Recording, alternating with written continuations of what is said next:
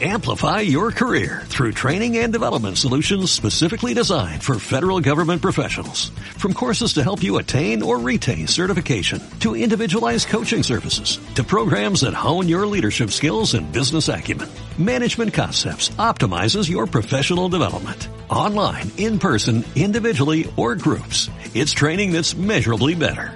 Learn more at managementconcepts.com. That's managementconcepts.com.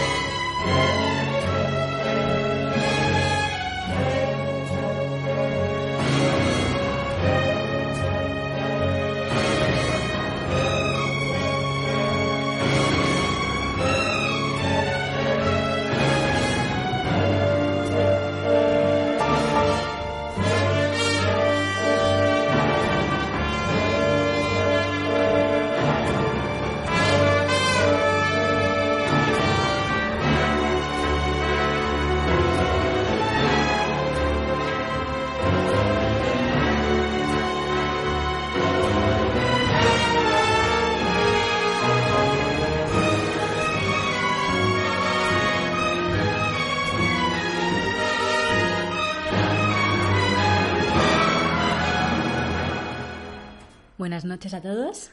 Estamos en Sport Direct Radio, en el 94.3. Y estamos en un nuevo programa de Más vale cine que nunca en su versión musical. Eh, yo soy Sara Muñoz y conmigo se encuentra Darío Dorado. Hola, buenas noches, como siempre.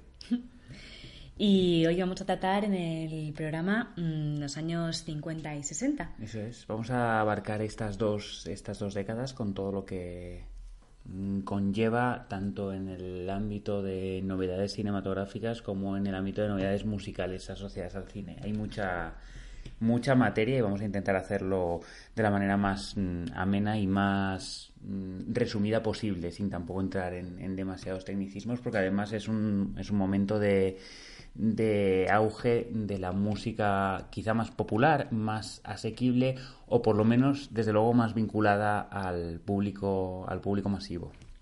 Y estábamos escuchando un fragmento de la banda sonora de un tranvía llamado Deseo, eh, que se, salió a la luz en el año 51. Película de 1951, efectivamente, de, de, De- basada en una obra de Tennessee Williams, una obra bastante controvertida, dirigida por Elia Kazan y compuesta la banda sonora por Alex North. Pero bueno, ya hablaremos de ella más adelante cuando, Sí. cuando lleguemos a este a este fragmento ¿no? de, de lo que del, del estilo de música que queremos tratar.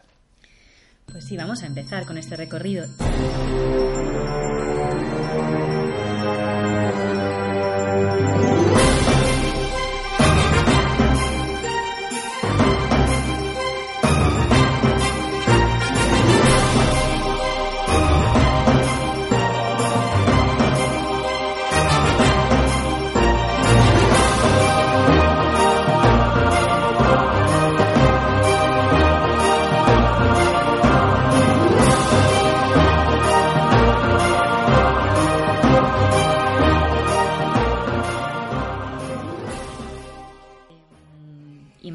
Nos encontramos en, en los albores de los años 50 y Hollywood debe afrontar un nuevo enemigo. Y es que la televisión se ha hecho popular. Las series de televisión, los matinés y los noticiarios han llegado para quedarse y, según muchos, para acabar con el cine. Es por esto que las relaciones entre el cine y la televisión al principio fueron esquivas. Em, digamos que la posibilidad del medio televisivo y la facilidad con que se introdujo en, los hogares americanos eh, pues fue vista como una amenaza por, por el mundo cinematográfico. Así que Hollywood eh, respondió a tal amenaza eh, de diversas maneras y concretamente se centró en su punto fuerte, que era la espectacularidad con la que contaban, ¿no? Em, bueno, pues tenemos em, varias novedades en el cine que ayudaron a que, a que este no, no perdiera popularidad ante su público. Eh, por un lado, pues mm, hubo mm, un hincapié en el género épico, ¿no? Y que experimentó un nuevo auge con filmes como El manto sagrado, Sinuer egipcio o Ben-Hur. Y, eh, y, una cosa muy importante es que se buscaron avances técnicos que les aportaran esta ventaja competitiva frente a la televisión. Em, hay dos ventajas técnicas que, destacaron por encima de las demás, que son el Cinerama y el Cinemascope. Podemos contar un poco. Y el color también. Bueno, efectivamente. la llegada del color que, que también cambiará en gran medida cómo se entiende el montaje y cómo se entiende, no cambiará, pero sí modificará cómo se entiende el, lenguaje visual de la época. Efectivamente, la llegada del color y la llegada del cinemascope y la llegada del cinerama son tres de los elementos que hacen que convierten el cine en este en este espectáculo que no puede ser la tele. El cine además como respuesta también se echa a la calle eh, se echa a la calle no solo eh, desde una perspectiva simbólica, sino desde una perspectiva literal. Se echa a la calle saliendo de los, de los estudios ah, en los que la televisión todavía está y estará confinada durante mucho tiempo. Y además se echa a la calle desde una perspectiva simbólica, empezando a tratar temas mucho más audaces en los que entran a colación eh, una sexualidad renovada, mm, problemas sociales, la marginalización social, drama, violencia, todo lo que en un, principio empezamos a ver en el cine negro y que tiene como, como género, o sea, que tiene más que como género, tiene como nacimiento, eh, una respuesta a un momento social, a un momento concreto, que es el final de la Segunda Guerra Mundial con todo lo que ello conlleva en Estados Unidos. Además aquí hay unas hay unas hay, hay en este documental que hemos mencionado muchas veces del, de la historia del cine de Mark Cushing hay una declaración, vamos, una declaración, una entrevista que le hacen a Paul Schrader, eh, Paul Schrader, perdón, el, uno de los famosos guionistas de Martin Scorsese hablando del cine negro y hablando de lo que conlleva, que es muy interesante, que tiene, que, que él básicamente argumenta eh, una obviedad, pero que, pero que es muy interesante. Y habla de la fractura social que se produce tras la Segunda Guerra Mundial, esa fractura social de las, los combatientes que vuelven a casa sin un trabajo y con unas condiciones socioeconómicas que no les permiten prácticamente llevar a cabo ese sueño americano, ese supuesto sueño americano. Y esta fractura social es lo que, eh, lo que eh, digamos, el, el caldo de cultivo de que se empiece a apreciar por parte del público, de que el público empiece a responder con más, con, más interés hacia un cine que tenga que ver con temas más reales y más que, el público perciba como más tangibles. Lo que decíamos, temas más audaces, temas más psicológicos, más sexuales, más eh, de drama social y en términos generales, en suma la revolución de los años 50 que se gesta en los años 50 y que, y culminará en los años 60, básicamente trata de llevar el terreno, el cine a un terreno más, más personal, más autoconsciente, más, más furioso, más ambiguo, más irónico. Y, todo esto mediante todos estos, mediante todos estos, bueno, eh, avances técnicos y avances de pensamiento, avances intelectuales, ¿no? Sí, efectivamente, uno, uno de los movimientos que, que nace de la impregnación de este espíritu del que comentabas es el, es el neorealismo.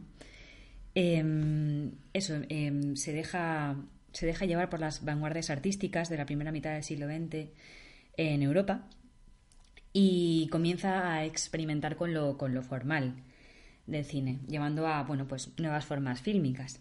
Em, sí, vamos a ver que hay muchos a lo largo de todo, de todo el programa que gran parte de lo que sucede tanto cinematográfica como musicalmente en los años 50 y 60 tiene su género, su raíz. Eh, eh, le he cogido la palabra género, quiere decir su génesis en realidad. Tiene su génesis, su raíz, su, su punto de nacimiento en los años 20, en los años, entre los años 20 y los años 30. O eh, quizá entre los años 15 y los años 35 o 25, ¿no? Desde, entre, en el periodo de entreguerras, básicamente. Vamos a ver que Así a vista de pájaro se puede deducir quizá que las mm, dos guerras mundiales han sido dos grandes parones de la creatividad, tanto musical como cinematográfica, pero a la vez dos grandes generadores de, nuevas tendencias y de nuevas inquietudes artísticas, de nuevas inquietudes de expresión cultural. Bueno, claro, porque bueno, tener que vivir el, después o el antes de una, de una guerra así, pues por supuesto que afectaría a la cultura, porque la cultura siempre debe empaparse de su realidad social, ¿no? De una u otra manera lo termina haciendo, deba o no, lo termina haciendo. Bueno, también los, los, artistas también se deprimen y también van a la guerra y también se mueren y todo esto afecta al movimiento de mm. cómo sería el, mundo del arte actual si nunca hubieran ocurrido las guerras. Mm. Esto siempre será una pregunta recurrente entre nosotros y que nunca podremos responder. O por lo menos si no hubiera habido la, la Primera Guerra Mundial, porque la Segunda Guerra Mundial se puede entender como lo, que sucede después, se puede entender como una reiteración. No, no, es una reiteración, esto es una tontería lo que acabo de decir, pero eh, si se me entiende el comentario, se puede entender como una, como una vuelta a la misma lógica de que después de una época de represión viene una época de liberación y, después de una época de sensualidad viene una época de, de retracción o refracción de, de tus propios ideales.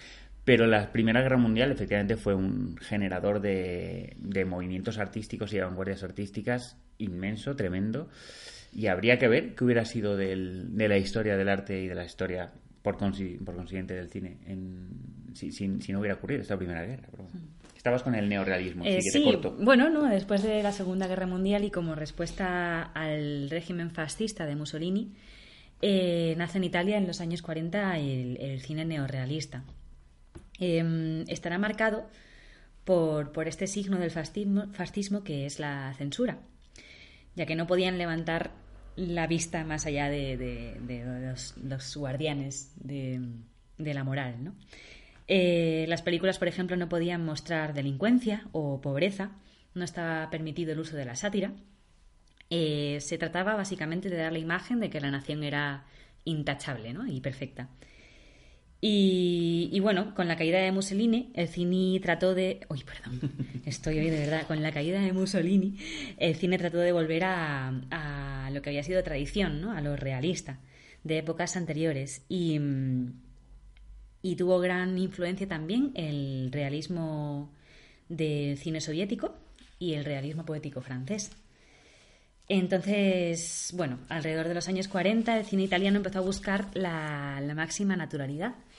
De hecho, uno de los factores es lo que decía antes Darío, de que el cine se lanza a la calle y no solamente de manera metafórica. ¿no?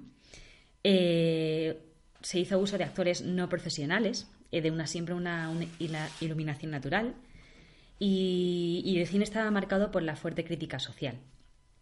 Em, una de las mm, películas que, que marcarán el género será Roma, Ciudad Abierta, de 1945, o sea que más o menos estamos hablando de esta época.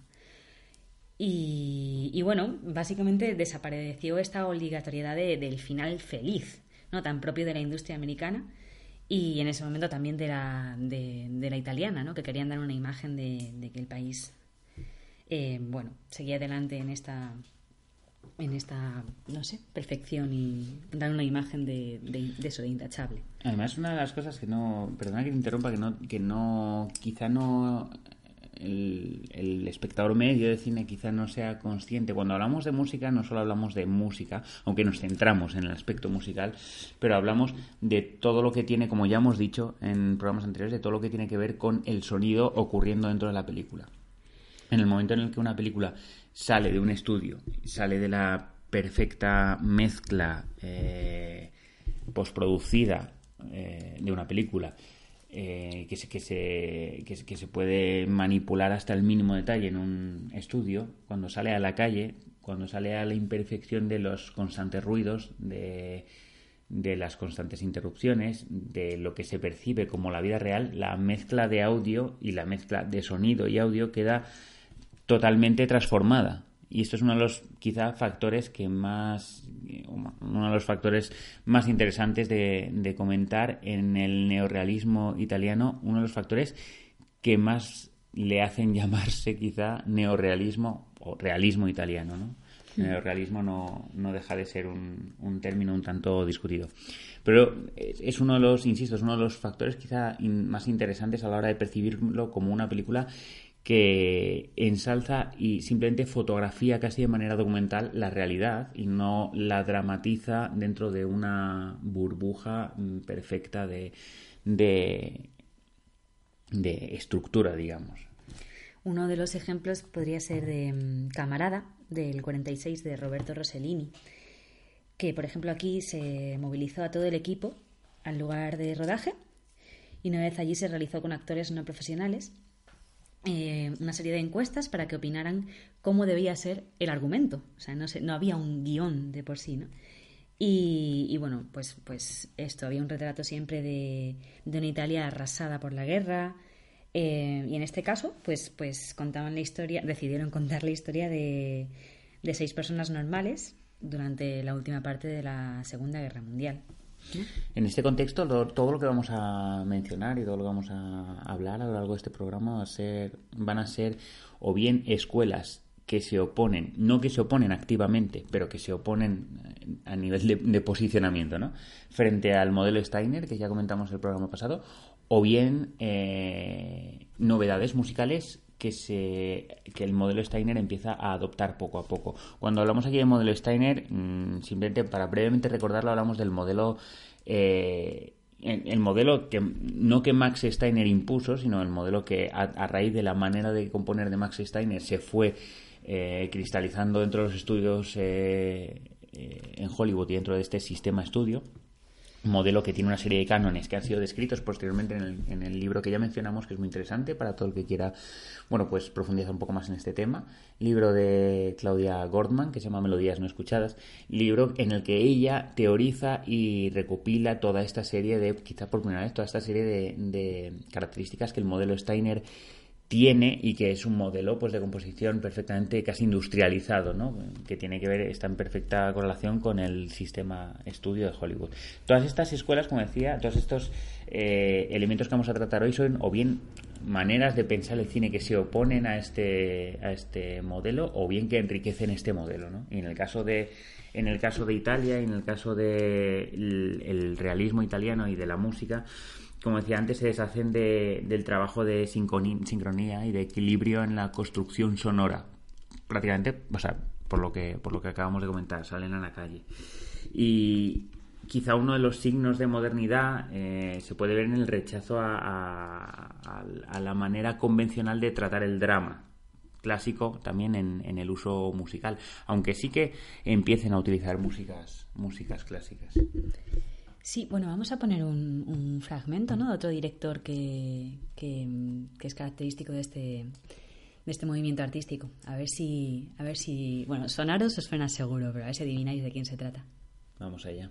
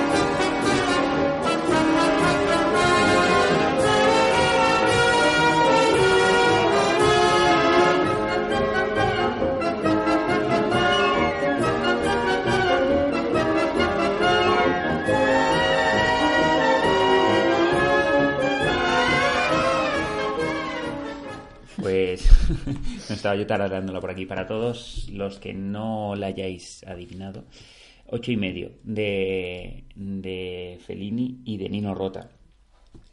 Quizá hemos escogido un ejemplo un ejemplo extraño para por lo menos no, tanto en lo musical sino en lo eh, quizá intelectual para describir el, realismo italiano simplemente por el hecho de que eh, hay, ciertos mm, teóricos, tampoco no, me gusta mucho esa palabra, pero bueno, hay ciertos estudiosos del cine ¿no? que, a Fellini junto con, con Ingmar Bergman y Jack Tati lo, describen como uno de los inclasificables, ¿no? No responde quizá tanto a ese, a ese canon estético de un género, tal y como nosotros hoy, con la perspectiva histórica, lo observamos. Pero, pero bueno, Fellini, muy interesante.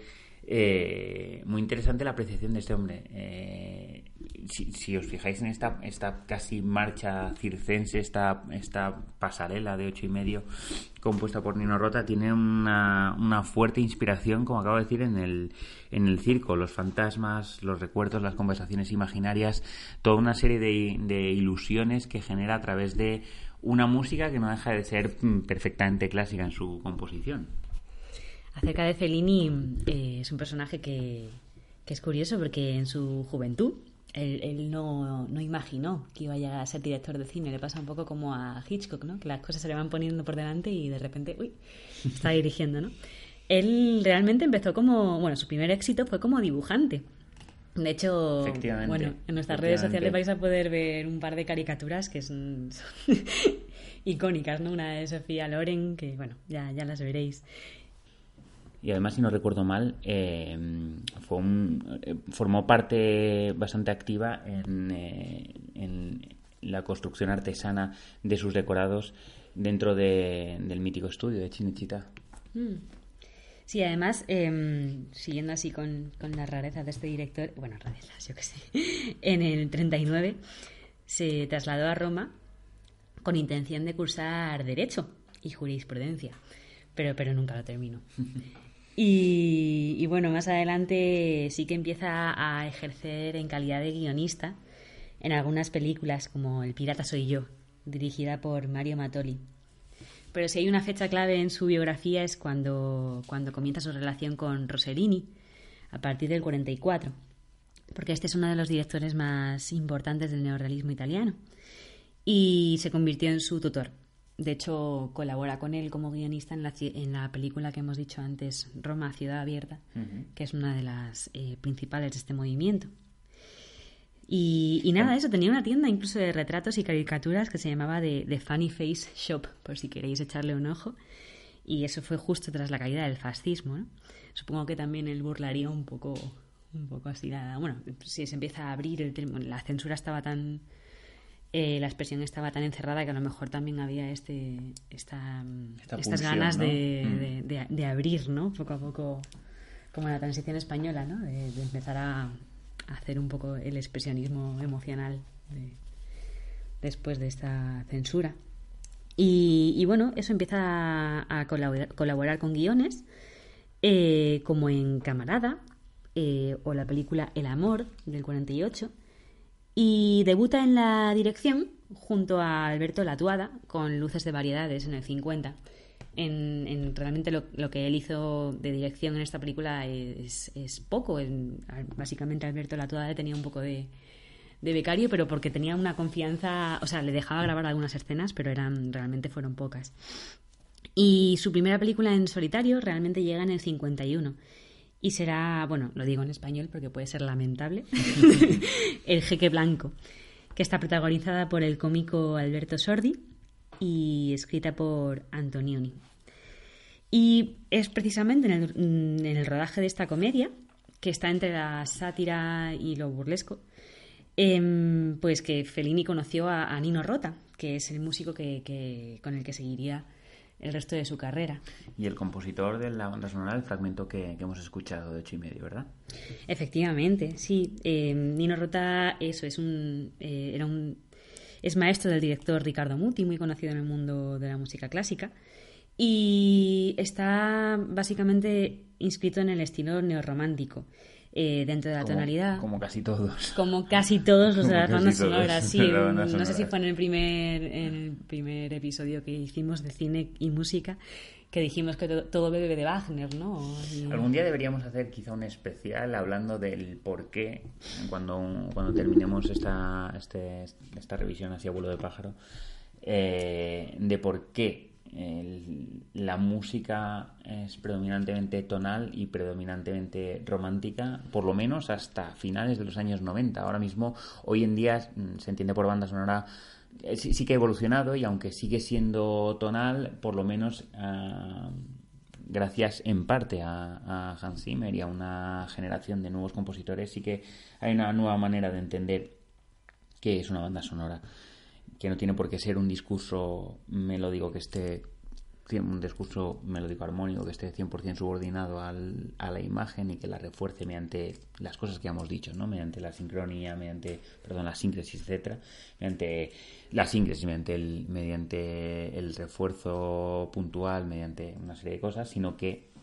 un lenguaje distinto, ¿no? Pero un día podríamos tener especial de esto. Sí, también podríamos hacer una lista de lo que vamos diciendo de hacer programas especiales, ¿no? especiales. hacemos promesas y tenemos que cumplirlas. Volviendo a Nino Rota, a mí me gustaría mencionar también una película suya, vamos, suya, ¿no? Una película en la que él compuso banda sonora en 1954, La Estrada, eh, en la que una de las características quizá es que la música y los diálogos están juxtapuestos de manera eh, posincronizada, no está posincronizada. No, forma parte del, de, la, de la filmación original. ¿no? Y esto es una, un pequeño dato, pequeña curiosidad. También los diálogos. También los diálogos, sí, pequeña curiosidad que merece la pena echar un vistazo.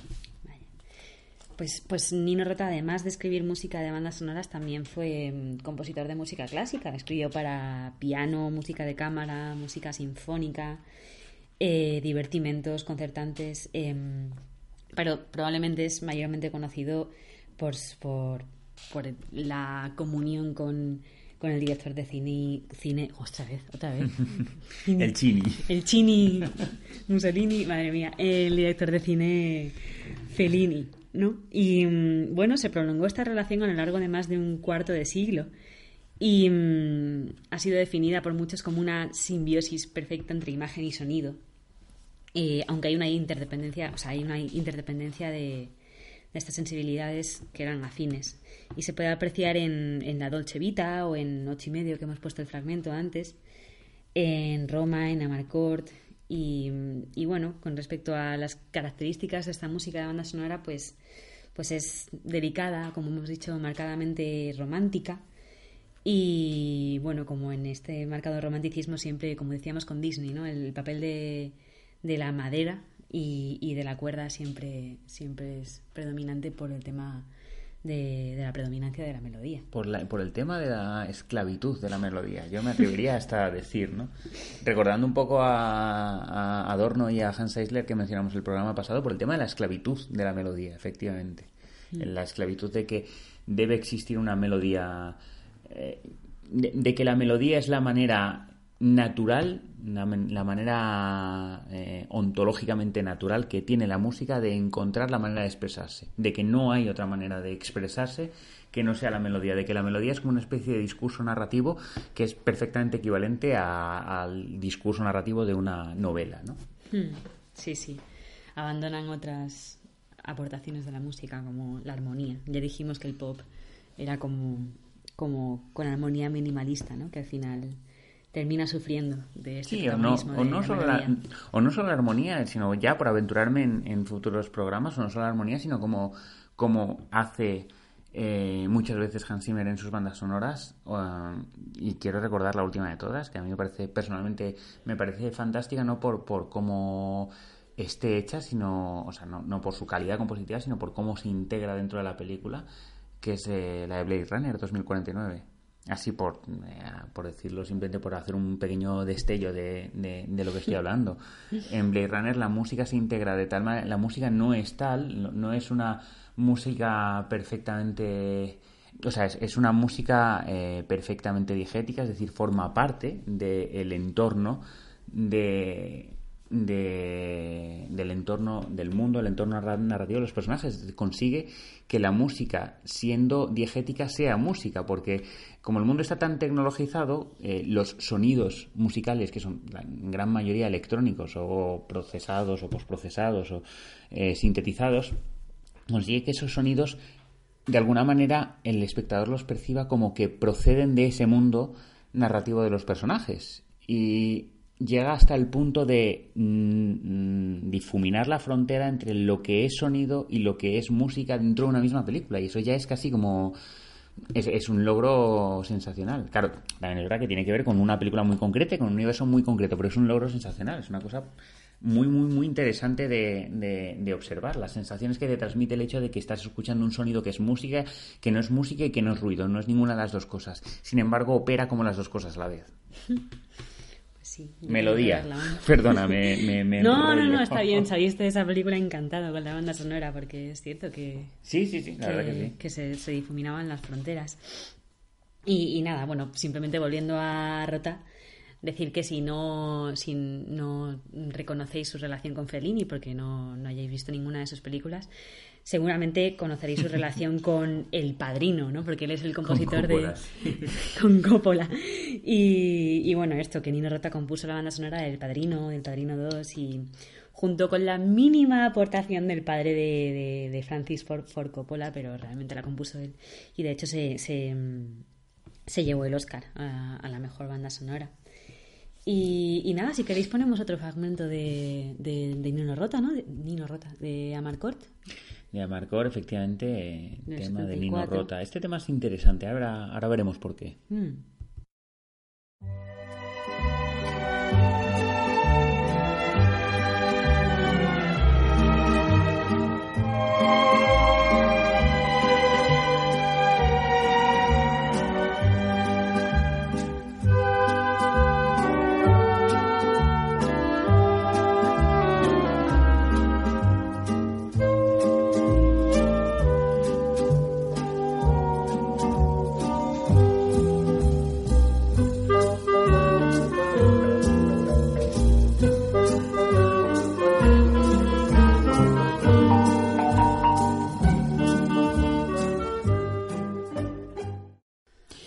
Este fragmento de Amarcor nos, a mí personalmente me lleva al siguiente tema que queremos tratar en este, en este programa. Quizá por ese ambiente, eh, esa sensación que, genera la banda sonora, que genera esta música, que genera este tema. ¿A ti qué te, qué te recuerda? ¿Qué te sugiere? Pues un bar lleno de humo. Un bar lleno de humo, mira, es perfecto. Esos bares de, de antes de la reforma, de cuando se podía fumar, ¿no? No, pero de sí, un ambiente específico. Un ambiente específico, efectivamente. Un ambiente específico que lo consigue a través de una instrumentación específica. En este caso, estaban sonando un clarinete, estaban sonando una trompeta con sordina, estaban sonando una serie de instrumentos que automáticamente asociamos a un estilo de música. Aunque la música no tenga que ver con ese estilo de música, como es el caso. Y la música es el jazz, o por lo menos jazz como denominador común de un enorme conglomerado de estilos y maneras diferentes de abarcar un tipo de música, ¿no? En este caso el jazz es otro de uno de los otro de los no, uno de los factores de renovación de la música de los años 50, años 60. El jazz em, se incorporará, como, como he dicho antes, al modelo Steiner, se incorporará mediante una, una suerte de ambiente de jazz. Eh, ¿Qué quiero decir con ambiente de jazz? Esto que estamos escuchando, o sea, esto que hemos escuchado y lo que vamos a escuchar a continuación, no, no es. lo que vamos a escuchar a continuación, no exactamente, pero bueno, no, por, poner, eh, por poner eh, sobre la mesa las cosas claras, no, no es jazz como tal, es simplemente una idea eh, conceptual de las líneas generales que tiene el jazz, es decir, una serie de giros armónicos concretos, una serie de instrumentos concretos que nos dan, que nos, que nos recuerdan ah, de esa manera, al, que nos dan ese sabor de jazz, aunque en esto no tenga nada que ver con jazz, no sea el jazz que se hacía en los clubs de la época mm, y sea un tema de hecho que no tiene nada que ver. Sin embargo, esos giros armónicos, esa, esa instrumentación ese recordarnos, como tú acabas de decir, a, clubs nocturnos, a, etcétera, esto se va a convertir en una tónica. Se va a convertir en una tónica que yo personalmente quería estructurar como, como bisagra interesante entre el cine negro y el, y el neorealismo, perdón, y la Nouvelle Vague, eh, que va a ser otro de los movimientos bastante revolucionarios de, de estas dos décadas. Porque ambos usarán. Porque ambos, porque ambos usarán el jazz. Beberán del jazz, más que usarlo. Lo, lo, usarán, claramente lo usarán. Quizá la Nouvelle Bach lo usa menos, aunque sí, yo creo que se puede definir uso. O sea, yo creo que podemos definirlo como uso. Quizá lo interesante del, del jazz en, en este contexto es que vamos a ver, eh, el jazz no es una novedad para los, para los espectadores de aquella época. No es una novedad porque es una música que, que viene de mucho antes. Eh, sin embargo, sí se empieza a incorporar de manera muy, muy paulatina a un género muy concreto que, del que ya hemos hablado, que es el, que es el cine negro se empieza a incorporar al cine negro mediante, como acabo de decir, un uso muy específico de ciertos toques, ciertas pinceladas ¿no? que, nos, que nos recuerdan las de ellas. Podemos observarlo en, muchísimas bandas sonoras. El Halcón Maltés eh, de cine negro, me estoy refiriendo al Halcón Maltés, eh, El Crepúsculo de los Dioses, eh, o más tardías, como, como hemos empezado escuchando el programa, Un tranvía llamado Deseo del 51 eh, The Man with the Golden Arm de, del 55, toda una serie de bandas sonoras, unas género negro, otras no tanto, que van a empezar a hacer uso de este de esta especie de ambiente de jazz. Ambiente de jazz edulcorado, orquestado, pero ambiente de jazz, ¿no? Se va a convertir en una moda. Se va a convertir en una moda que va a sustituir esta especie de, melodiosidad ampulosa de violines sonando con mucho vibrato y con mucha, con mucha pasión pretendida. Esa, moda se va a ir poco a poco, paulatinamente transformando hacia, hacia la música, hacia una música más que, tiende más al jazz y, y posteriormente se, va a ir abriendo a más estilos, ¿no?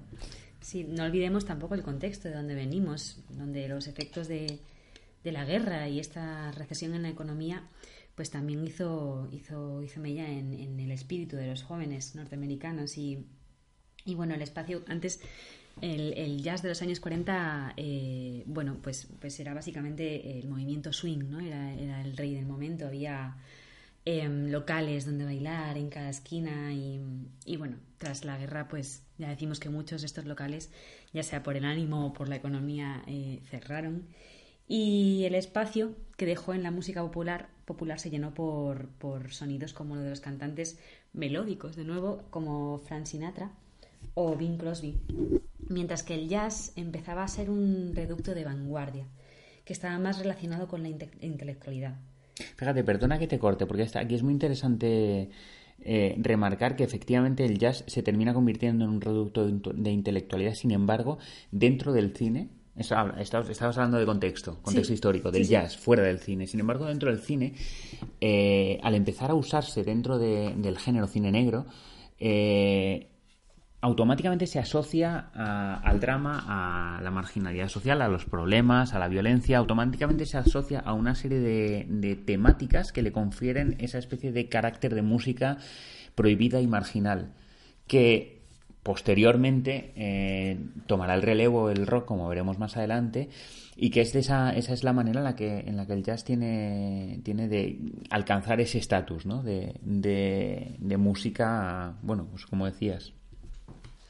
Sí, eh, música, eso, de, vanguardia intelectual.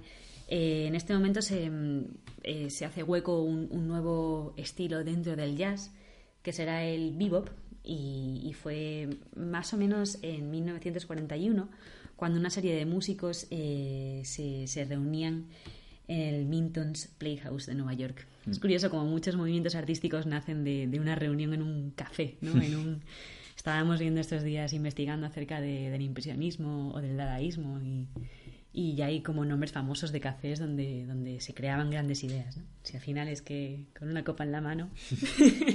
no, bueno. Y, y, nada, este nuevo movimiento se em, ponía el acento en el papel del solista.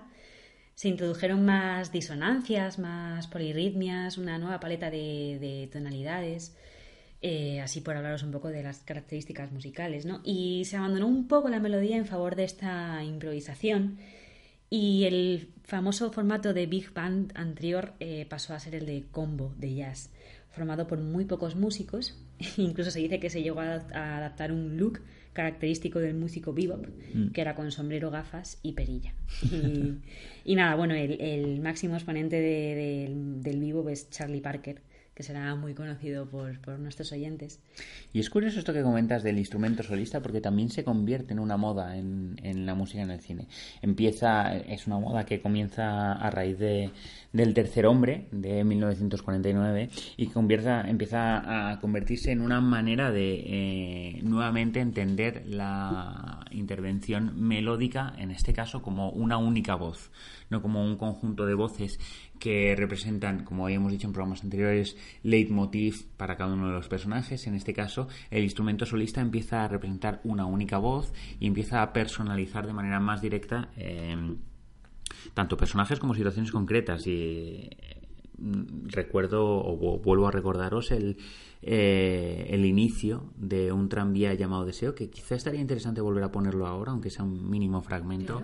Eh, en el que el saxofón solista, el, saxofón en este caso solista sacado de, de una, bueno, Alex North en este caso eh, saca de, como la película está está situada en Nueva Orleans y está ambientada dentro de esta especie de turbulencia de libertades sexuales de, de bueno es, es bastante icónica y bastante truculenta la película. Alex North saca o trata de personalizar todo este ambiente con un instrumento que también está de moda, pero que eh, caracteriza bastante bien a nivel sonoro, junto con las armonías, eh, lo, que quería expresar, en este caso, eh, el saxofón. Y además es interesante porque en el fondo la película no es más que una, que una obra de teatro. Traducida al cine, por así decirlo, traducida además en la tradición en la que se traducen estas obras de teatro, que es pues prácticamente con escenarios, cámaras fijas y escenarios que, varían muy poco, ¿no? Es una obra en la que vemos que efectivamente eh, el diálogo cobra una importancia que está muy por encima de cualquier tipo de, de, ritmo en el lenguaje visual de la película, ¿no? Y esto lo refuerza, esta concentración escénica teatral tan característica, la refuerza con el hecho de utilizar un instrumento solista, que es una moda que también, como decía, se se, se, traduce a, se traduce al cine. Sí que me gustaría volver a escuchar esta banda sonora que tiene mucha, mucha fuerza. Vamos allá.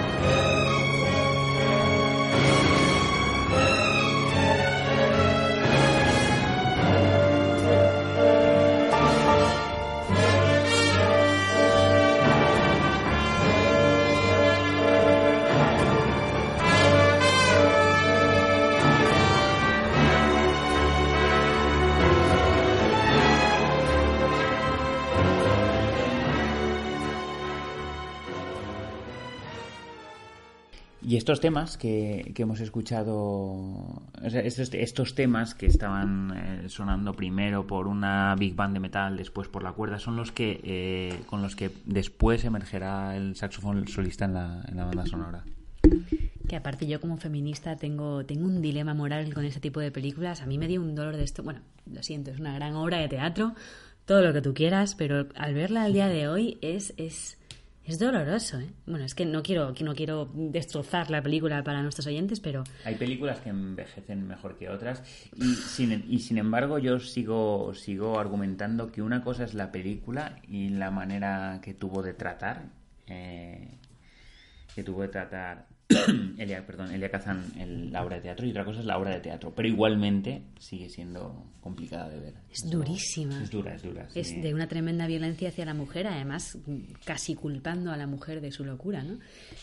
pero bueno, sí, en el sentido artístico, si logras separarlo de alguna manera. Bueno, y también ver el contexto, también eh, entender el contexto en el que esta obra se estrena y lo que, no, no solo el mensaje, sino la manera que tiene de expresar ese mensaje en el momento en el que en el momento en el que se estrena. También son cosas a tener en cuenta. Sí sí sí a ver si se tiene en cuenta pero pero es que es bueno es tremendamente duro Y bueno, eso, volviendo un poco a, lo que ocurría en el jazz fuera de, las películas, sino en, Norteamérica. Bueno, estamos, como siempre, recalcamos el hecho de que somos racistas por omisión. Siempre vamos a centrarnos en, Norteamérica. Aunque ahora vamos también a hacer un pequeño viaje a Europa. A Europa, sí, pero que bueno, que, estamos hablando del contexto eh, occidental del cine y que no siempre lo recordemos. Sí, que no tiene en cuenta otras maneras de expresión cinematográfica.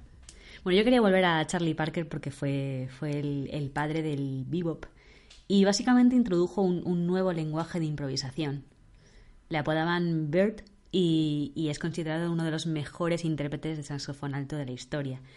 Em, y nada, sus solos, hablamos de los solos, de la importancia de los solos, eh, representaban una novedad eh, para los oyentes acostumbrados a los convencionalismos que se estaban forjando, ¿no? Por ejemplo, con artistas como Glenn Miller o Benny Goodman. Em, nada, también es muy conocida su colaboración con el trompetista Dizzy Gillespie, eh, que a partir del 45 le daría a conocer de forma más definitiva en el jazz. Es, bueno, así mm, da pena porque Charlie Parker no se puede mencionar tampoco sin, sin, sin estar un poco, bueno, triste es una palabra, palabra demasiado sencilla, pero su carrera se ve manchada por, por, por su adicción a la heroína. De hecho, tanto fue así y tan genio era que los músicos de, de, aquel entonces empezaron a probar la heroína a ver si era parte de su genio musical. De su genio creativo, Sí, sí, sí. Y bueno, tuvo un, par de crisis porque juntando la heroína con el alcohol, incluso estuvo en un centro de salud mental y al final de su vida ya tuvo dos intentos de suicidio, acabó... No, no, no murió por suicidio, pero, pero bueno, es, es, es, bueno, siempre triste recordar un poco la historia de Charlie Parker porque no tuvo una vida fácil tampoco. Yo quería mencionarte también y mencionar a nuestros siguientes un, par de ejemplos más antes de pasar al siguiente o los siguientes audios, un par de ejemplos más de, música de, música de jazz o del tratamiento más bien de jazz de las bandas sonoras. Mm, del mismo Elia Kazan, La Ley del Silencio de 1954, mencionar que Leonard Bernstein, el gran compositor, en este caso de música autónoma, como hemos dicho otras veces, eh, es el que está detrás de la banda sonora. Leonard Bernstein es otro de los compositores que, desde la perspectiva clásica, digo perspectiva clásica porque mm, yo creo que muchos de los músicos clásicos somos amantes del jazz eh, detrás de la barrera, por así decirlo. ¿no? Eh, estamos acostumbrados a una manera de hacer música y el jazz pervierte, si se me permite el término, esa manera de hacer música, no pervierte, pero lo transforma. ¿no? Y, nos declaramos amantes de ese jazz eh, sin atrevernos de todo a dar el paso a entender eh, esa otra forma de hacer la música. También porque muchas veces los instrumentos que tocamos pues no son quizás los más propicios para esa forma de hacer música. Hablo de la improvisación, del conocimiento armónico que requiere y demás. Leonard Bernstein es un compositor que de alguna manera a mí personalmente y a muchos eh, colegas músicos sí que nos, nos, nos, complace porque nos da esa pequeña dosis de creernos que estamos tocando jazz, ¿no? es esta especie de cierto jazz sinfónico que estaba muy de moda en la época y que es nuevamente pues esta, esta suerte de giros, pequeños giros eh, armónicos, rítmicos, instrumentales que nos da la sensación de estar tocando jazz, ¿no? De estar viviendo dentro de un musical.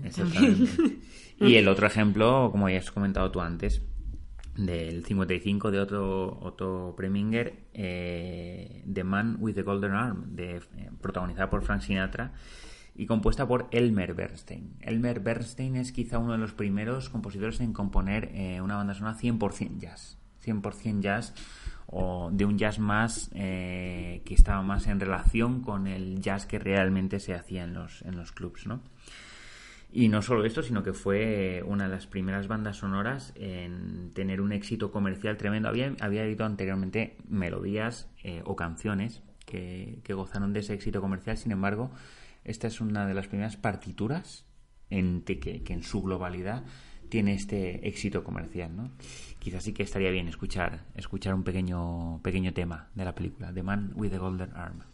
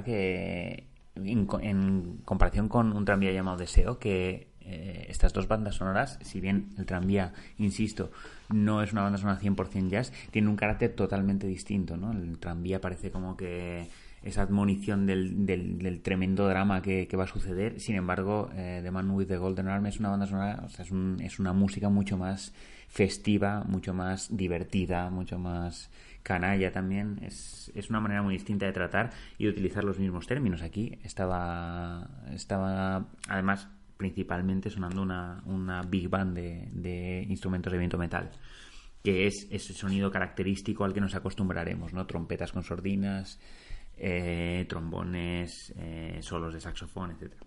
Bueno, es decir, que el jazz no, no es un estilo unificado, sino que siempre tiene diversos estilos dentro de efectivamente, jazz, ¿no? Efectivamente, esto hay que tenerlo muy en cuenta. Sí, igual que el bebop está, está también el hard bop y bueno, el swing es que o el, jazz más clásico, el de los estándares que conocemos, eh, bueno, hay una variedad inmensa. Solamente. Un género musical que requeriría de, de, un estudio más profundizado, efectivamente.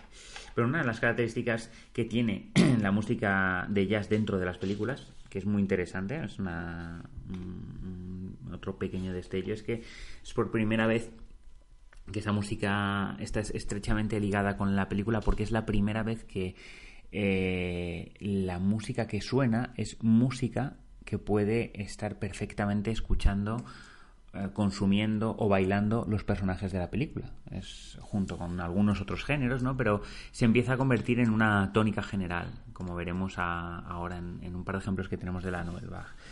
Y vamos allá, vamos a, vamos a Europa. Si, si en América tenemos a Alex North, a Cornwall y Waxman como antecedentes, a Leonard y Elmer Bernstein, eh, en Francia tenemos un jazz más puro, que tiene más que ver con, la realidad del, jazz que se está haciendo en, la calle.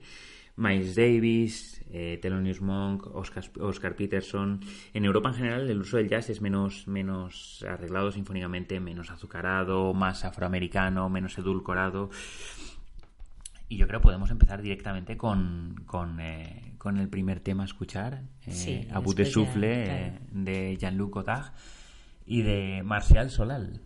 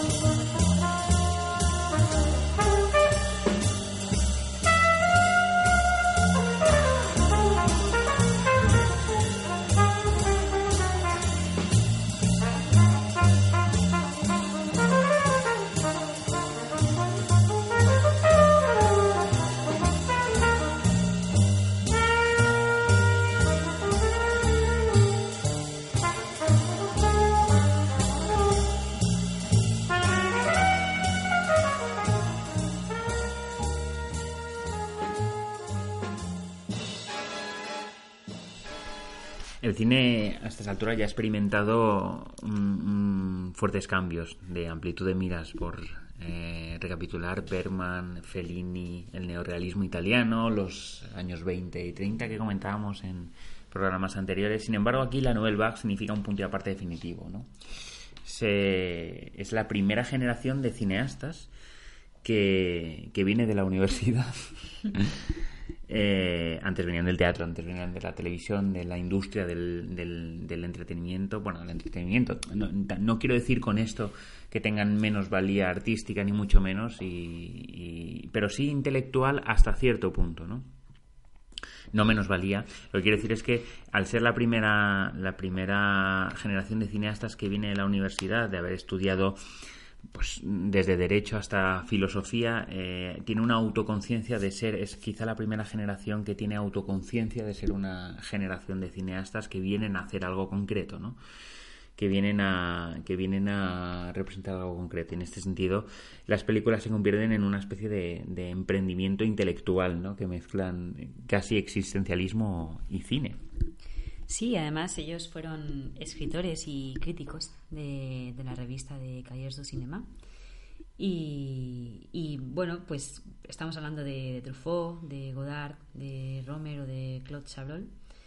Y bueno, sobre todo de André Bazin, que es el, que crea el movimiento. Bazin.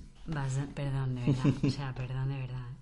Y, nada, alrededor de 1951 eh, es cuando empieza este movimiento a, a, ponerse en marcha. Y, bueno, como decía Darío, eh, ellos poseían un bagaje, cultural cinematográfico importante y a través de las escuelas de cine. Y mm, bueno, eso eran verdaderos cinéfilos. Y, también por esta razón defendieron a, directores como a, a, John Ford o Alfred Hitchcock. De hecho, Truffaut tiene, tiene un libro de entrevistas, una entrevista que, que realizó con Hitchcock que, recomendamos desde aquí. Efectivamente, el cine según, según Hitchcock es un libro muy interesante, tanto a nivel de, de preguntas como a nivel de respuestas, tanto por Truffaut como por Hitchcock. Y, y, nada, bueno, algo característico de este movimiento es, es el deseo de renovar eh, y redescubrir la, la mirada de la cámara el poder, el poder creador del montaje. Y, por ejemplo, eran ferros admiradores de, de Orson Welles, que en este sentido también es, es, es, de gran importancia. El montaje se caracterizaba por la discontinuidad, em, donde la temporalidad de las escenas era mucho más compleja que anteriormente, el orden de los planos estaba alterado y se daba así una nueva perspectiva más retorcida, pero al mismo tiempo también más realista. Y bueno, esto era la diferencia con respecto al montaje tradicional, que en realidad lo que pretendía era pasar más desapercibido que otra cosa. Sí, efectivamente. Además es muy interesante porque eh, hay, una, hay una parte muy curiosa de todo esto, ¿no? Y es que el lenguaje evoluciona, como acabas de decir. Eh, en este caso el cine ya no quiere mostrar la vida real, quiere ser parte de la vida real, ¿no? Es el, de alguna manera es el pensamiento del director. Pero sin embargo, el mensaje no evoluciona. Y esto en, eh, palabras del mismo Michel Sion, que es una, una reflexión que me parece muy interesante y muy curiosa. Habla de una comedia de Michel Boisson, eh, Quiero usted bailar conmigo? de 1959. Una usada historia de amor de Louis Mal Les Amants de 1958. Un drama de la infancia como Los 400 golpes de 1959 de Truffaut o un film policíaco de Jean-Luc Godard como Al final de la escapada de 1959 que acabamos de escuchar son ante todo una comedia, una osada historia de amor, un drama de infancia y un film policíaco. Y solo en segundo lugar una expresión de la Nouvelle Vague. No, esta es una manera de desenfatizar quizá la importancia, eh, la importancia en cuanto que movimiento de expresión artística y poner el énfasis en, eh, en lo que en realidad lo tiene en este caso, ¿no? que es en la renovación de un lenguaje. Sí, bueno, siempre había estas características de, espontaneidad, y grandes dosis de improvisación, como, como en el jazz, que era paralelo, y mm, tanto en el guion como en la actuación en sí. Y también era como en el neorealismo italiano, era importante la iluminación natural, siendo las escenas rodadas fuera de los estudios y también hay que tenerlo en cuenta con, con poco dinero. Mm. Eh, pero siempre estaban como rebosantes de entusiasmo, ¿no? También por el momento histórico en el que, en el que nos encontrábamos. Y, bueno, eso también trataban de, en sus películas de reflejar la, la condición humana de, de, la sociedad de la posguerra. Yo me quedo con algo que has dicho que es muy interesante y es eh, la discontinuidad del montaje. Porque aquí la música juega un factor importante dentro de, de la discontinuidad del montaje. Siempre hemos dicho que eh, desde la perspectiva del modelo Steiner, la música es ese pegamento que, une la discontinuidad lógica existente en cualquier en el montaje de cualquier película.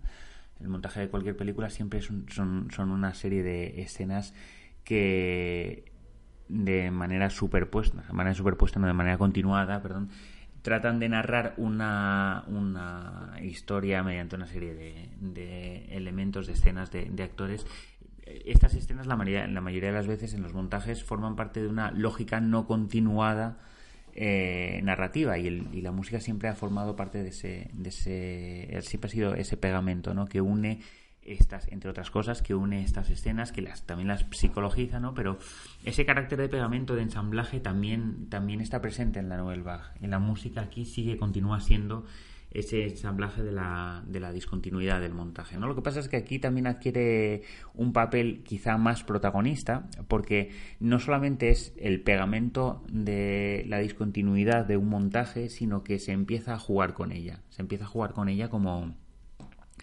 como, como un elemento narrativo más con el que tratar de, en este caso, descolocar al, al, espectador. ¿no? Quería mencionar hay, hay eh, muchos ejemplos, obviamente. Quería mencionar uno, un, ejemplo que, es, aparte de característico, también es, es muy curioso por intento de, ¿no? Se llama eh, Una mujer es una mujer, eh, de 1961, también de Jean-Luc Godard, cuya música está compuesta por Michel Legrand, que intenta intenta y, y, y, intenta lo digo con todo el con todo el respeto intenta ser una comedia musical digo intenta porque no creo que no en palabras del mismo Javier Cansado, no existe nada más generacional que el, que el humor en este caso. Y bueno, es una comedia musical. Pero tiene escenas muy, muy curiosas, ¿no? La, la música, en el, en el, caso de esta película, puntúa y soporta los diálogos que son como una especie de, gesta verbal entre el hombre y la mujer. Es un poco el, la clásica eh, lucha de géneros, géneros articulada de manera distinta, ¿no? Y hay una escena en la que ella está cantando en un cabaret y suena un piano, ella sale a cantar y en el momento en el que ella comienza a cantar el piano automáticamente se calla. Se calla significa eh, se corta el montaje, dejándola ella a capela. Utiliza una serie de recursos que, que, tratan de sacar al espectador de ese confort de que la música representa un papel que ya conocemos, igual que la imagen representa un papel que ya conocemos, dándole una, una especie de... le otorga como una característica, una nueva manera de, de, observar la realidad, tanto en lo musical como en lo como en lo como en lo fílmico que tiene que ver que tiene que entronca y tiene mucho que ver también con el cubismo con la superposición de, de planos o de maneras distintas de observar la misma realidad todas puestas dentro de la mis, del mismo contexto. Efectivamente. Y, y, bueno, eso es más o menos lo que, lo que teníamos por aportar de la Nouvelle Vague. También podíamos movernos hacia otro de sí, los movimientos siempre, que queríamos tratar hoy, ¿no? Porque... Sí, sí, siempre, no, siempre nos enrollamos y nos queda bastante poco tiempo. Bueno, porque no dejamos a los oyentes adivinar qué viene ahora mediante, mediante un conocidísimo audio. Venga. Bill Haley and his Comets. One, two, three o'clock, four o'clock, rock. Five, six, seven o'clock, eight o'clock, rock. Nine, ten, eleven o'clock, twelve o'clock, rock. We're gonna rock around the clock tonight. Put your glad rags on. Join me home.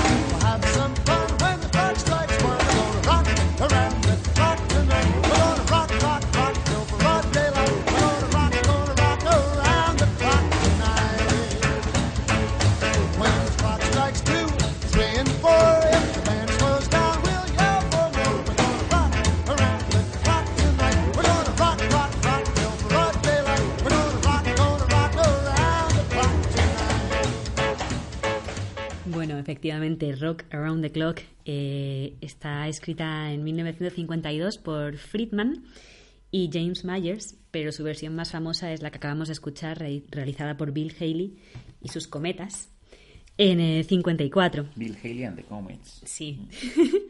y, y, nada, es considerado básicamente un himno de la rebelión americana de, de 1950, esa juventud que, que, bueno, como veremos ahora, eh, empezaba a, a bullir. Y, Música de la película de Blackboard Jungle, ¿no? De ah, 1954. Cierto, cierto. Bueno, teniendo Semilla del Mal. Semilla del Mal. Teniendo... No, Semilla de Maldad, perdón. Es verdad, Semilla del Mal Semilla es una película eh, Sí, una película de de terror, terror. sí, sí. Sí, de 2009. Semilla del mal. No, de maldad. Joder, de Y bueno, por, por tener en cuenta lo que estaba ocurriendo. Eh, había terminado la Segunda Guerra Mundial y la paz parecía que llegaba, pero no iba a durar mucho porque, porque en el 48 comenzó la Guerra Fría. Y no era solamente un duelo entre los Estados Unidos y la Unión Soviética, quiero decir, no era solamente un duelo de países, sino de sistemas, ¿no? de organización social, política, dos ideologías con tradiciones y valores diferentes. Y bueno, en este sentido, los años 50 fueron testigos de, también del surgimiento de países que querían buscar su propia identidad. Eh, también, por ejemplo, con la caída del colonialismo. Hubo un montón de factores. Por ejemplo, la ONU y Estados Unidos intervinieron en Corea. Eh, se llevó a cabo la caza de brujas de comunistas por parte de, McCarthy en los Estados Unidos. La CIA intervenía en Guatemala. Eh, y sin ir más lejos, eh, empezaba a tomar fuerza el movimiento por los derechos civiles en Estados Unidos a raíz de un hecho de especial importancia y era el asesinato de un joven en Mississippi eh, que fue apaleado y disparado supuestamente, ojo, por silbar a una mujer blanca, porque efectivamente él era negro. Y, mm, y bueno, el vaso se colmó en cuanto Rosa Parks eh, se negaba a ceder su asiento en un autobús público. Todo esto bullía, como decíamos, en el ambiente americano y en este, en este panorama el rock nace y expresa esos anhelos, esas frustraciones, el deseo y la expectativa de los jóvenes americanos de entonces, que, que acudían por millones a los, bueno, millones iguales un poco exagerados, pero millares por los shows televisivos y, y buscaban ídolos, buscaban nuevos modelos con los que identificarse. E incluso aquellos que, que, que vivían bajo un buen techo y con un bienestar material sentían ese hastío o rechazo ante las reglas de los adultos, ante, ante esa eh, moral conservadora y, buscaban una nueva, una, una más libre. Y bueno, eso pues se materializa con el rock, que es un pequeño terremoto de sexo, malestar, hormonas y, bueno, el cine se lo, lo refleja. El cine lo absorbe, eh, además de una manera curiosa, ¿no? En el cine la canción, la canción, la mayoría de temas de rock son canciones, no son fragmentos musicales como como si lo son en otras bandas sonoras, ¿no? También es interesante recalcar esto y hacer hincapié sobre el tema de la estructura que toma en, en, en este sentido la banda sonora. La canción en el cine es un género muy específico porque entre otras cosas, al tener letra, puede insertarse en la acción o incluso en los diálogos sin un pretexto demasiado complicado para intervenir, ¿no? Como puede ser mismamente el actor cantando directamente, o el actor ejecutando una canción con una guitarra, o el actor, bueno, pues simplemente mmm, subiéndose a lomos de un caballo comenzando a cantar una canción y automáticamente una orquesta suena al ritmo de esa canción y todo esto tiene una lógica perfecta gracias a la indulgencia del espectador. ¿no? El rock and roll se impone como un, nuevo género, como decías, gracias a, su carácter escénico, lo que le permite inscribirse en el molde clásico de la canción. Y en este sentido da pie a una serie de, de géneros, de géneros como la comedia musical o eh, películas como en este caso de Blackboard Jungle en el que la, la, banda sonora se articula la banda sonora perdón en el que la, el, el, el, guion de la película se articula como dentro de los cánones clásicos del cine como una lucha de, de músicas. Como decía antes el cine ya ha adquirido ese carácter de, de eh, perdón, el cine, el jazz ya ha adquirido ese carácter de, de, música, digamos, liberal, eh, intelectualizada, etcétera, el rock le toma el relevo dentro de, de esa música revolucionaria eh, más asociada a la marginalidad social. ¿no? Y en The Blackboard Jungle, que básicamente trata, trata de esto, trata de un profesor comprensivo con un, con un, con un grupo de alumnos. El profesor posee una, una colección de música de jazz. La, el jazz simboliza eh, esta manera de pensar del profesor. Los alumnos eh, más inscritos en el, en el mundo del rock mediante una serie de conflictos y demás, terminan destrozando esta colección de jazz, de discos de jazz. Así se estructura así se estructura este conflicto este conflicto generacional y este conflicto musical. Sí el rock llega como, como, un, como un macarra no para instalarse en esta en esta nueva generación de jóvenes americanos. Es curioso este cambio de nicho, ¿no? El, el jazz, eh, al principio, como decías, se escribe en un nicho de marginalidad, ahora es el rock el que se escribe, le toma el relevo y, le, y se inscribe en este nicho de, de marginalidad, ¿no? Sí, además en este primer rock, eh, bueno, podemos encontrar en este rock eh, estadounidense tres etapas y la primera de ellas, eh, bueno, el audio que hemos escuchado de Rock Around the Clock, Clock formaba parte de, este movimiento primero. Y mm, encontramos unos cuantos artistas que estaban totalmente inmersos ya en, este movimiento, como Little Richard, Bill Haley y los Comets que hemos comentado, y Jerry Lee Lewis o el gran Buddy Holly, pero la gran estrella en el momento y figura indiscutible que popularizó el género fue, por supuesto, Elvis Presley. Su primer éxito, That's All Right, era una adaptación de un bluesman llamado Arthur Catrap y mostraba algo que ya habían adelantado muchos, que su gran acierto fue adaptar una música de negros ya inventada a los gustos del público blanco. Y como apuntó el profesor de música de la Universidad de Westminster, dijo, la singularidad de Elvis reside en que él era blanco, que podía interpretar bien lo que fundamentalmente era una música y un estilo afroamericano.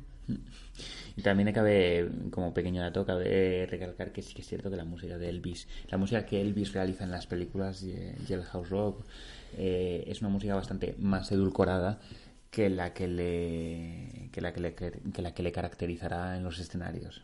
Sí, de hecho, el Elvis de los años 50 fue un verdadero escándalo. Se decía que sus caderas las llevaba el, el demonio. ¿no? De hecho, los sectores más conservadores de la sociedad norteamerica- norteamericana lo veían como un, literalmente, drogadicto aliado con Satanás y con los comunistas. No toleraban su forma de bailar ni de moverse, que consideraban obsceno y inmoral, propio de gamberros y de sinvergüenzas. Siempre fue así. Y bueno, después de esta primera fase, eh, habría una segunda fase, y, pero quiero saltar un momento a la tercera fase, que fue, fue cuando llegaron los, los Beatles y The Rolling Stones a revolucionar de nuevo con sus directos en Estados Unidos. Sin embargo, entre una primera fase y una tercera fase, mmm, bueno, pues ocurrió un hecho que, con el que queríamos mmm, eh, recalcar, contar y, y, terminar el programa. ¿no? Mm. Y es el día que murió la música, así de, dramático. Y se trataba de, febrero del 59. Y fue un día en el que un accidente de avión acabó con la vida de, los artistas que comentábamos antes, o al menos tres de ellos: eh, Buddy Holly, Richie Valens y The Big Bopper. Eh, fue, fue, un, fue, una tragedia verdadera porque, porque eran tres artistas emergentes, era un, nuevo estilo que gustaba a todo el mundo, con el que se habían identificado, estaban buscando esa nueva moral que encontraban reflejados en ellos. Y, y, y eran muy jóvenes. Eh, Richie Valens tenía 17 años cuando murió.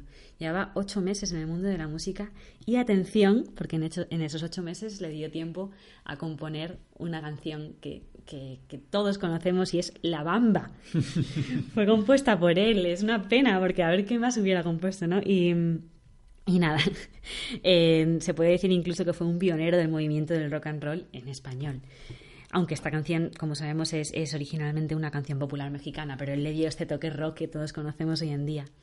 Por otra parte estaba Buddy Holly, que también era una fuerza creativa muy influyente en este temprano rock and roll. Y, nada, solo le dio tiempo a realizar cinco años de trayectoria. Y, y por último, The Big Popper, cuyo mayor éxito fue Chantilly Lace, que le catapultó a la fama, dejaba atrás un hijo y a una mujer embarazada en el momento en que ocurrió este accidente de avión. Y, esto marcó el, final de la primera etapa del rock y, se creó un vacío, un vacío en el que además Elvis eh, se fue a la guerra y cuando volvió muchos opinaron que, el rock and roll que hacía no, no era el mismo. Y, bueno, en este momento había un, un, desamparo en el mundo del rock and roll, también por la tristeza que suponía eh, esta, esta muerte y, y, no sabemos si, si, por esta tristeza o por una serie de catastróficas desdichas, como yo le digo, hubo una racha tremenda, porque además de las muertes, eh, Por ejemplo, uno de, los... mm, Es que me río porque es gracioso, ¿no? Por la muerte. Es Little Richard. Era un cantar- cantante, compositor y pianista afroamericano que también era tremendamente conocido y decidió hacerse predicador. Eh, Chuck Berry estuvo en prisión cuatro años acusado de, de- de quebrantar las leyes de inmigración y de tráfico de menores. Eh, Jerry Lee Lewis eh, tuvo un escándalo por, por casarse con una niña de 13 años. Y bueno, como decíamos, Elvis se tuvo que marchar al servicio militar. O sea, parecía que el rock había, Había muerto. muerto. Y, y bueno, esto queríamos comentar porque, porque hay una canción archiconocida que, que muestra este, este momento de tragedia que, que- que fue compuesta años después por, por Don McLean. Y para todos los que nos hemos preguntado alguna vez qué narices significa la letra de estos ocho minutos de estrofas, eh, pues se inspiró precisamente en este hecho, para American Pie, El día que murió la música. el día que murió la música, The Day the Music Died. Y os invitamos a, a ahora, a, bueno, después de un, un comentario que quiere decir Darío, os invitaremos a algo. Sí, yo para terminar el programa quería resumir, quizá, bueno, comentar que nos hemos dejado, nos hemos dejado fuera otro de los elementos que también revolucionará la música es la, las- el ascenso de las, de las melodías protagonistas desde una perspectiva eh, comercialmente discográfica. Eh, pero bueno, dejándonos aparte este tema y por supuesto a Bernard Herrmann y el binomio Bernard Herrmann-Alfred Hitchcock que trataremos más adelante y Ennio Morricone y demás. Quería hacer un resumen antes de terminar, ¿no? Diciendo que, que la renovación de la música cinematográfica en, en estas décadas de los 50 y de los 60 no, no, no se refiere, no se escribe únicamente como una renovación de géneros y de estilos eh, marcada, como hemos dicho, por el, por el auge o la invasión del, del jazz, del rock eh, y de la canción. Se trata también y sobre todo de, de un campo en el que la música se presenta como, como sonido, como una renovación de la propia sonoridad de los instrumentos y del espacio en el que se representan, como comentábamos antes, que también es un, es una marca un, un punto y aparte eh, intelectual a partir del cual se empiezan a desarrollar nuevas maneras de interactuar entre la música y lo que estamos viendo en pantalla. Bueno, ha sido un placer estar con vosotros. Os recordamos que estamos en, en las redes sociales, más vale cine que nunca. Agradecemos mucho a Sport Direct Radio esta oportunidad en el 94.3 y volveremos la semana que viene con, con- con más música, con la historia de la- del cine a través de la música. Os dejamos con, con el archiconocido American Pie de Don McLean, invitándoos a que analicéis un poco la letra y recordéis este momento de, de los inicios del rock. Un saludo. long time ago. I can still remember how that music used to make me smile. And I knew if I had my chance that I could make those people dance and maybe they'd be happy for a while. But February made me shiver with every paper I deliver. Bad news on the doorstep. I couldn't take one more step. I can't remember if I cried when I read about his widowed bride. But something touched me deep inside the day the music died. So bye bye, Miss American Pie. Drove my Chevy to the levee, but the levee was dry. And them good old boys were drinking whiskey and rye, singing, This'll be the day that I die. This'll be the day that I die. Did you write the book of love?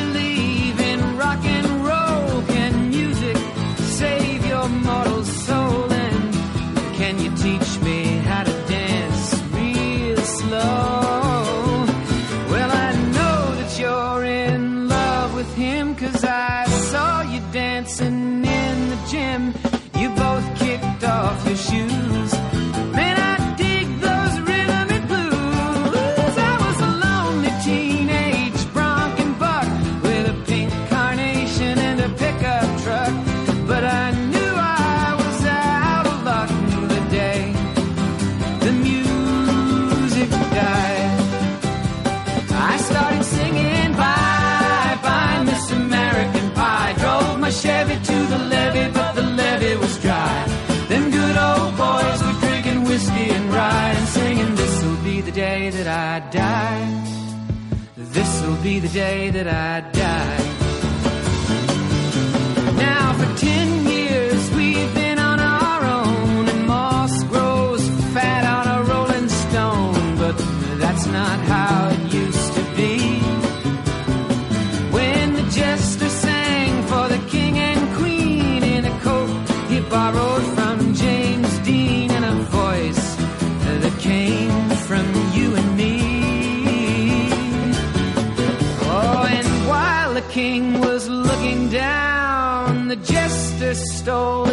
authority crown. The courtroom was adjourned.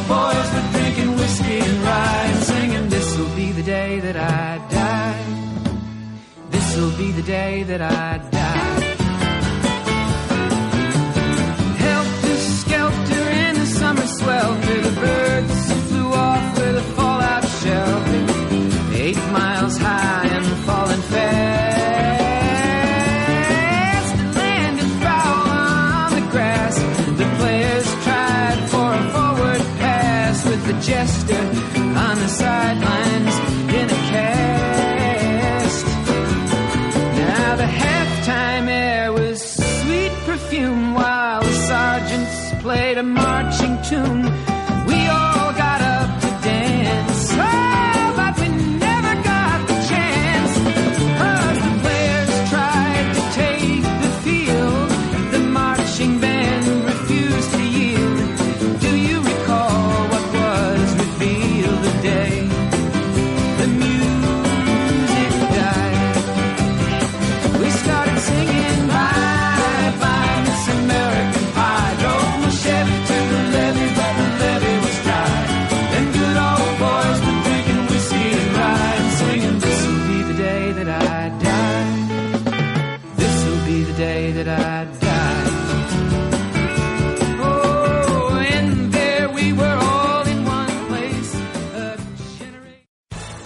Amplify your career through training and development solutions specifically designed for federal government professionals. From courses to help you attain or retain certification, to individualized coaching services, to programs that hone your leadership skills and business acumen, Management Concepts optimizes your professional development. Online, in person, individually, or groups. It's training that's measurably better.